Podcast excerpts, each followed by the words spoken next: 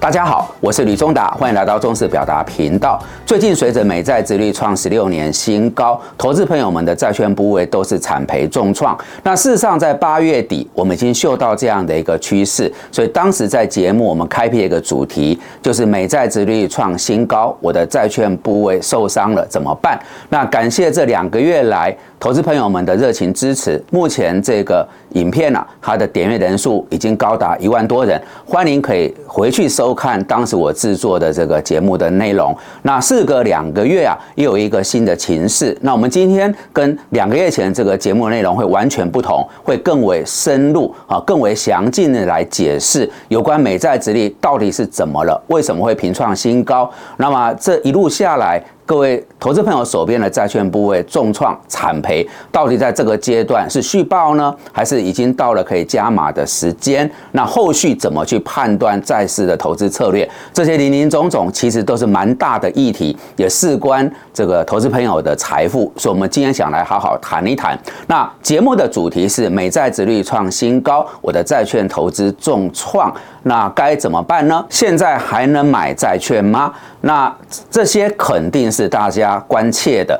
就让我们来好好聊聊这些话题。到九月份为止，台湾的 ETF 规模新增八千七百九十亿元，总计的规模超过三兆元。其中债券的 ETF 今年的规模就大增了四千八百三十一点五亿元，占今年新增规模的。呃，约五十五趴，那其中有将近九十八趴是增持美国政府公债及美国投资等级公司债。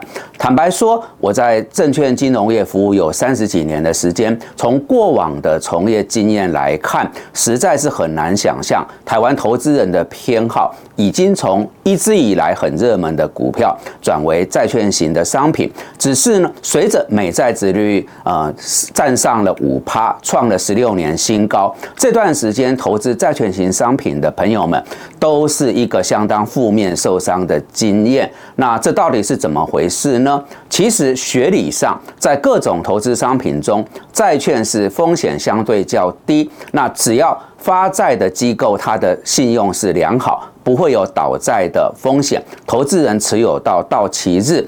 可以拿回本金，而且持有期间还有利息的收入，这几乎可以说是稳赚不赔。不过理想很丰满，现实很骨感。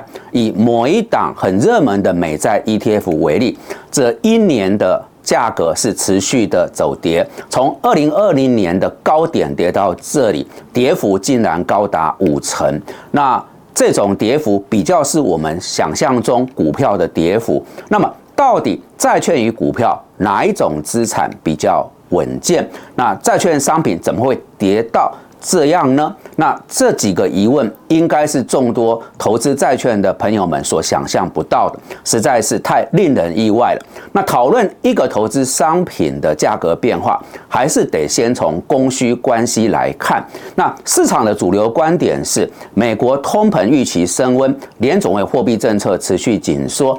那拉抬了美债殖率走高，进而造成美债价格下跌。这个观点并没有错，但可能太过简化。以下我们就从供需关系来完整解释债券价格的变化。当债券市场的需求大过供给，那么债券的价格就会上升，殖利率会下滑。相反的，当债券市场的供给大过需求，那么债券的价格就会下跌，殖利率会上升。现况是。美债的供给大过需求，先来讨论需求面。那预估美国联邦基准利率到今年底将会是五点五到五点七五帕，那意味着民众把钱存到银行可以领五点五帕或者更高的利息，投资人当然不会去买殖利率比较低的美国政府公债，这就解释了为什么美国十年期公债殖率会站上五趴，创下十六年的新高。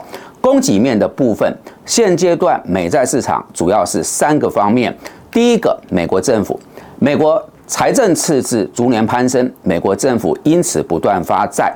第二个，各主要央行的货币政策。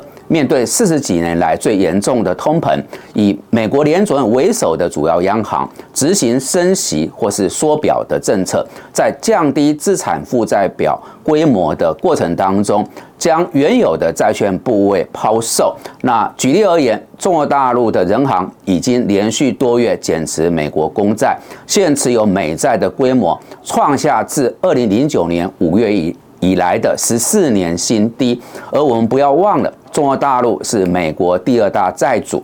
第三个，投资机构的停损，许多金融机构，包括银行或是保险公司，那么它原有的债券部位是三成以上的亏损，为了因流动性的问题，不得不减持亏损过多的债券。上述三种债市供给过多的情况，短期之内不太容易改变。加上美国劳动市场仍有相当的韧性，以及以巴冲突可能事态扩大而引发油油价的一个续涨，那通膨在短期之内也不容易大幅的收敛。也就是说，美债殖率居高不下或再创新高，会是比较合理的判断。那么，投资呃债券投资人就会持续承压，这可能是我们要有的心理准备。导致避险基金大佬艾克曼以及债券天王格洛斯最近都说，美国公债跌过头了，要开始回补空头部位。至于为什么会这样判断呢？有两个主因。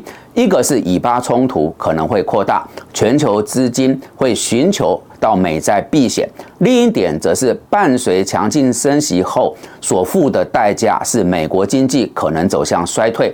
在这种情况下，美债有一定的战略价值。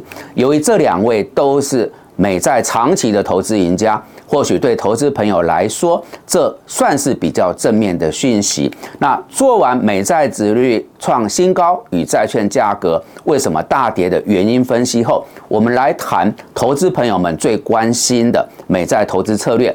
之前有在本节目中说，美债是资产配置当中不可或缺的一环。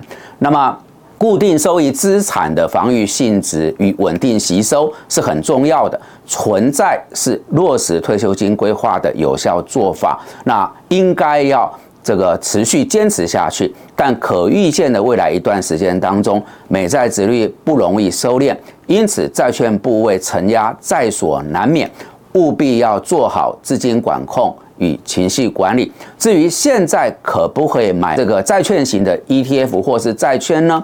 我们的建议是慢慢买，分批买，绝对不要照进哈。那同时落实我们常在节目当中跟大家报告的投资心法，那大跌大买。小跌小买，买低不买高，买黑不买红。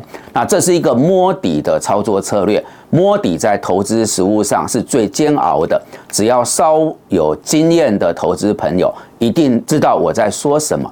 那投资朋友们得依照自己的投资属性来做决定。投资策略上，则建议先以短天期的债券锁住吸收。那随着利率上行后，再增持长天期债券，弹性应对利率环境的变化。好的，以上是我们今天为各位所准备的内容。如果大家觉得这些资讯有助于您的投资判断或操作，敬请帮忙按赞、订阅、分享与开启小铃铛。非常感谢各位的参与。那欢迎各位啊，能够呃定期保持收看，我们大家在这个频道上面更多的这个相会交流。